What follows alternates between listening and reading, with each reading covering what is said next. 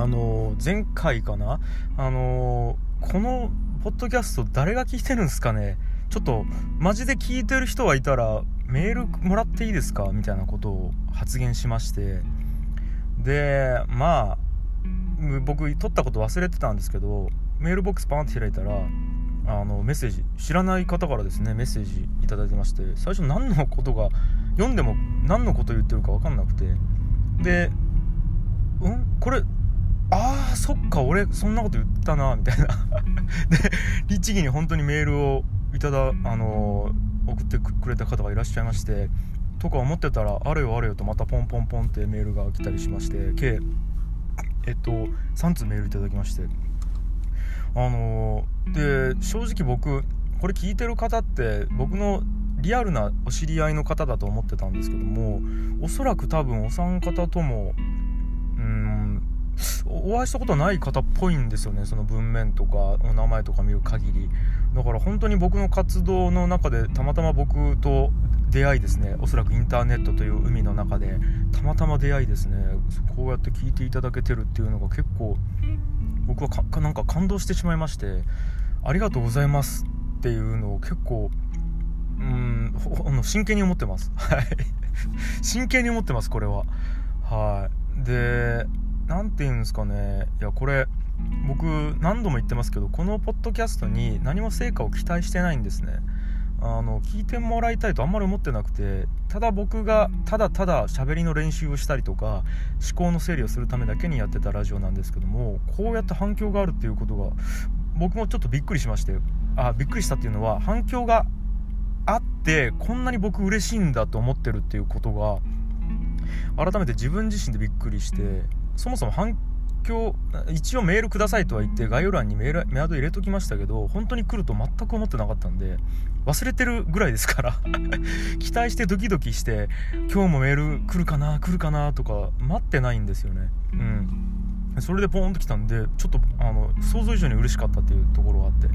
でうんとちょっといろいろまたこれから派生して思ったことがあるんでその話をしたいと思うんですけども。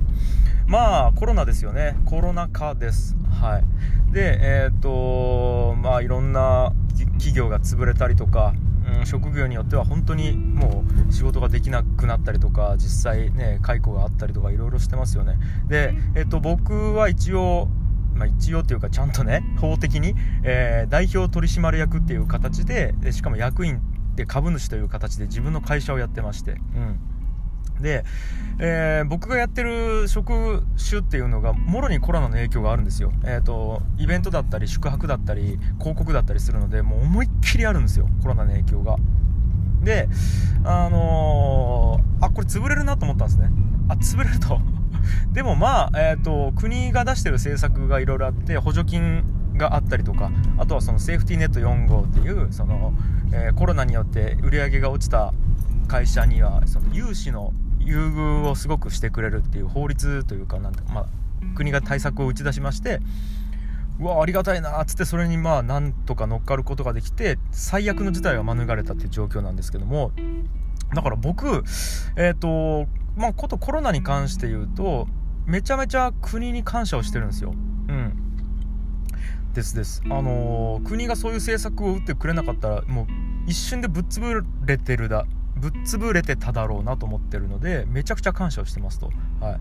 まあ、国のおかげで会社生き残ったなと思ってますし、まあ、もっと言うと会社がもしぶっ潰れたとしても国が定めてくれた生活保護っていう制度があるのでとか破産っていうそのシステムがあるじゃないですか。自己破産っていうシステムが。だから会社倒産して自己破産して全部家財道具持ってかれて一回借金リセットしてでもう一回ゼロからやってもいいなぐらいの覚悟はしてたのでこれでねお金がまあ補助金とあの融資でなんとかなったっていうのはもうすごく僕からしたら期待してなかったところにポンってきたのであのそもそもめちゃくちゃ嬉しいわけですよ。うん、っていうかもうはい、国のおかげで多分生きれるだろうと思っててまあその通りになったって感じなんですけども。でやっぱりこうネット上とかを見てるとすごくこう国に対する文句みたいなものがやっぱ日常的に入ってくるんですね、うん、そうなんですよ。で大体やっぱこう政権だったりその政治家一個人だったりとか政府そのものだったりあと国という何かわからない文化ですよね。もう日本人ってこうだよなみたいな。例えばトイレットペーパーの買い占めとかって特定の個人じゃないですけどもねえー、言うじゃないですか。もう日本人のこういうとこ嫌なんだよなみたいなところって結構まあ怒りとか苛立ちとかってあると思うんですけども僕あんまりそういう何て言うんですかねのなくて。で同じ世界で生きてるんですよ。同じ世界で生きてであの僕は思ってなくて皆さん思ってると。で正直言うと皆さんより僕の方が多分結構劣悪な環境にいると思ってて例えばじゃあ借金の額おそらく日本人の えとツイッター上にいるそのタイムライン上にいる怒ってる人の借金額とかを考えると僕の方が圧倒的に多分借金してると思うんですよ、うん、だから状況としても僕の方が結構厳しいと。なんか仕事ないやばい給料がないとか言ってる人に比べると全然僕の方がきついと思ってるんであと何ですかね家賃とか、うん、と毎月使ってるお金とか考えたら僕マジでもう本当に 学生以下の生活してるんでうんとか思ったりするんですよ。だから状況も僕の方が悪いのになんで僕の方が怒ってないんだろうっていうことをやっぱ考えた時にこれまあ最初のね話にもつながるんですけどそのメールを頂いて嬉しかったっていう話にもつながってくるんですけども結局人間ってこう期待をしてその期待値に対してそれより悪かったらイラついたり怒ったり落ち込んだりする、えー、いわゆるネガティブなマインドになるんですよね、うん、でその期待値よりもっと高かったら幸せになる。っていう生き物だと思ってるんですけど、うん。まあ、めちゃくちゃよく言うじゃないですか、うんと、アフリカの人たちはご飯も食べれないよって言うじゃないですか、うん、だからあのー、ご飯ね食べられるだけでめちゃくちゃ幸せってやっぱ思えればいいんですけどなかなか思えないじゃないですか。それってやっぱり自然とうんと期待値がどんどん上がっていってて生活レベルが上がってて自分はこれぐらいの生活を期待するっていうのがもうアフリカの人と圧倒的にレベルが違うと思ってるんですね日本人って、うん、だからうんとなんですかねスーパーで安売りのやつしか食べれなくてとか本当に貧困ですって言ってる人って食べれてるだけで幸せってやっぱ思えないのは期待値が高いからだと思うんですよ。うんなんかこうクーラーもなんかつけれなくてみたいな。あの言ってる人はいやいやそもそも家がない人もいる中で世界中いっぱい見渡すと。家があるということにはやっぱり幸せって覚えられないんですよ。だから、うん、とまずその、えー、期待あもう一回整理しますね、うんと、まず日本人の心の構造っていう日本人じゃないです。ごめんなさい。人間全てですね、うん、人間全ての心の構造っていうのは期待値に対して上か下か満たされているか足りないかで幸福度が決まってると、うん、ですね。